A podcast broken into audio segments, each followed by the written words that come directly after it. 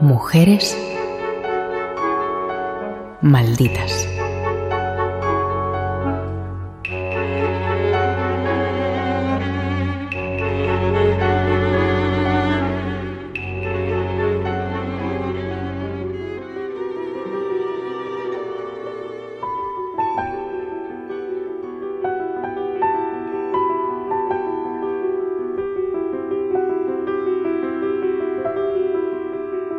Nacida en Múnich en 1908, Sonia Graf era hija de Joseph Graf y Susanna Zimmermann, ambos oriundos de la región del Volga, que se habían mudado a la ciudad alemana en septiembre de 1906.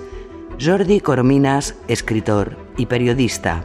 Nos encontramos con un, con un personaje, Sonia Graf, verdaderamente fascinante en, en, todos los sentidos, también como es comprensible por, por sus orígenes, es decir, Ahora lo tenemos muy olvidado porque se ha perdido la, diversidad étnica que había en el, centro de Europa a raíz de, todas las guerras habidas y por haber en, el siglo XX, pero efectivamente había unos alemanes que provenían del Volga y ese es el punto de partida de, nuestra protagonista. Su padre, un sacerdote ortodoxo que colgó los hábitos, al enamorarse de una feligresa que después sería su esposa, sacó a la familia adelante a duras penas primero falsificando cuadros de Rembrandt a Miguel Ángel y más tarde ofreciendo curas milagrosas mediante hipnosis.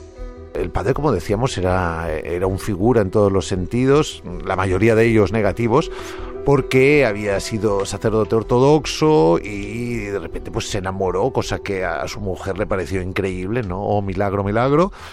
Pero resulta que el señor era, como decíamos, muy especial, aparte de intentar despuntar como, como imitador de cuadros, también luego se ve que, se metió en, en cuestiones de mm, propias de curanderos, practicando hipnosis, etcétera, etcétera. Pero sobre todo, Joseph Graf era un hombre extraordinariamente violento con sus hijos, sobre todo con aquellos que no nacían rubios de ojos azules.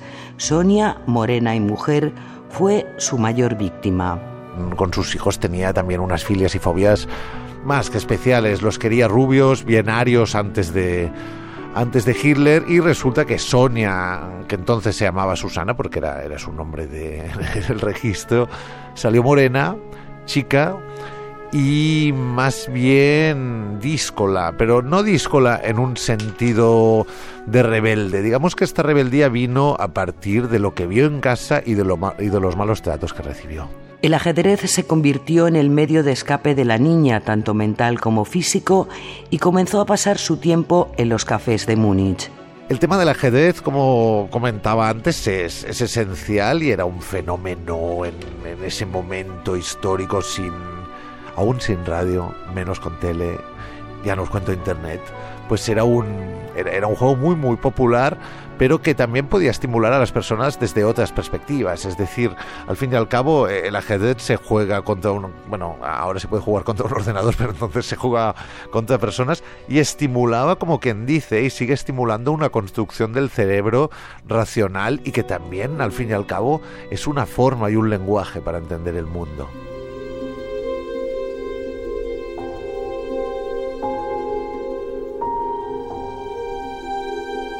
Con algo más de 20 años ya podía vivir del ajedrez y era invitada a torneos. Competía con mujeres como era habitual, pero también con hombres, algo que sí era completamente excepcional.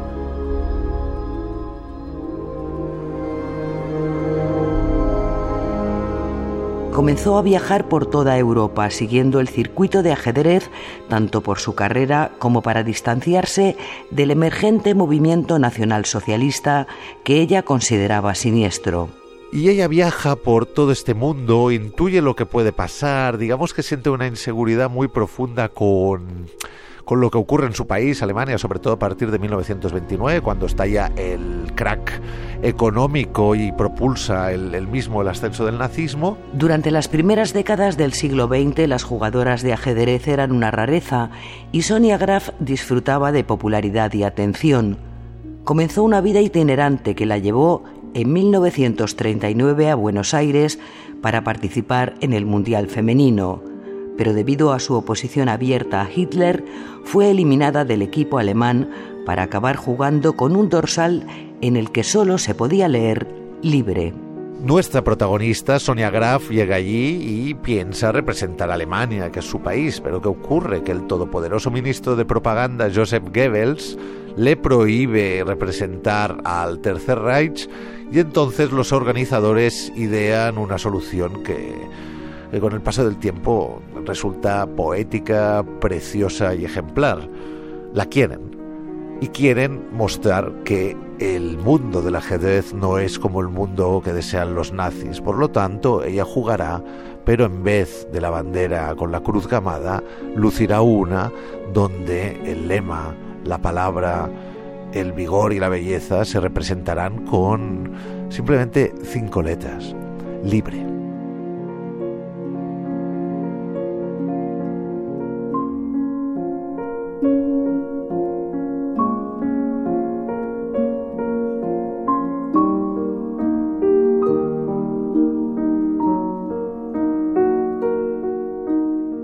Tras el estallido de la Segunda Guerra Mundial, Sonia Graf decidió quedarse en Argentina, donde se sentía segura. Durante una década aprendió español, se integró en la cultura y la sociedad, se casó con un marino mercante y escribió los libros Así juega una mujer, que describe sus experiencias como jugadora, y Yo soy Susan, una obra catártica donde relata el abuso físico y psicológico que sufrió durante su infancia escribe dos libros. Uno es pedagógico, mostrando también cómo una mujer precisamente puede también escribir sobre estos temas en el mundo del ajedrez y hablar de pedagogía y de táctica y de, y de otros temas que parecen más propios de, de los hombres. Y al mismo tiempo redacta y publica un segundo libro que es más importante, que es Yo soy Susan, donde se muestra con su verdadero nombre y como bien decías, creo yo, es, es una catarsis, es una necesidad de, de, mostrarse al mundo tal como es para que precisamente todos puedan ver que esa diferencia, esa originalidad, ese, ese punto muy heterodoxo para su tiempo, yo creo que incluso para el nuestro, se debe a una serie de catastróficas desdichas que han forjado su carácter y que han potenciado, no lo olvidemos, porque esta yo creo que es la, la principal lucha de Sonia Graf, su independencia.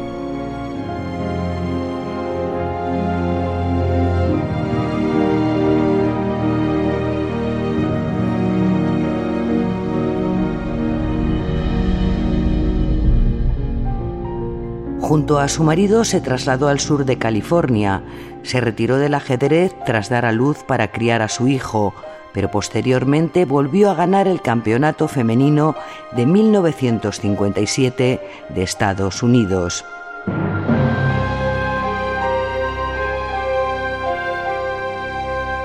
El siguiente destino de la pareja sería Nueva York, Sonia ya con el hígado dañado por el exceso de alcohol. Allí murió a los 56 años. Tal vez los obstáculos que tuvo que enfrentar en su vida la ayudaron a forjar un fuerte carácter. Rompió estereotipos, a menudo vestía con ropas masculinas y demostró que como los hombres podía ser poderosa. Conquistó la libertad de la mano del ajedrez. Ella fallecerá en 1965 y poco a poco, digamos, cuando los aires soplen más favorables, verá como ese pasado tan agridulce recibirá honores y recibirá atención porque probablemente toda su trayectoria tan complicada, tan plagada de, de espinas a, a cualquier paso y centímetro, ahora resulta ejemplar y nos abre unas puertas preciosas para construir un futuro mejor para todos.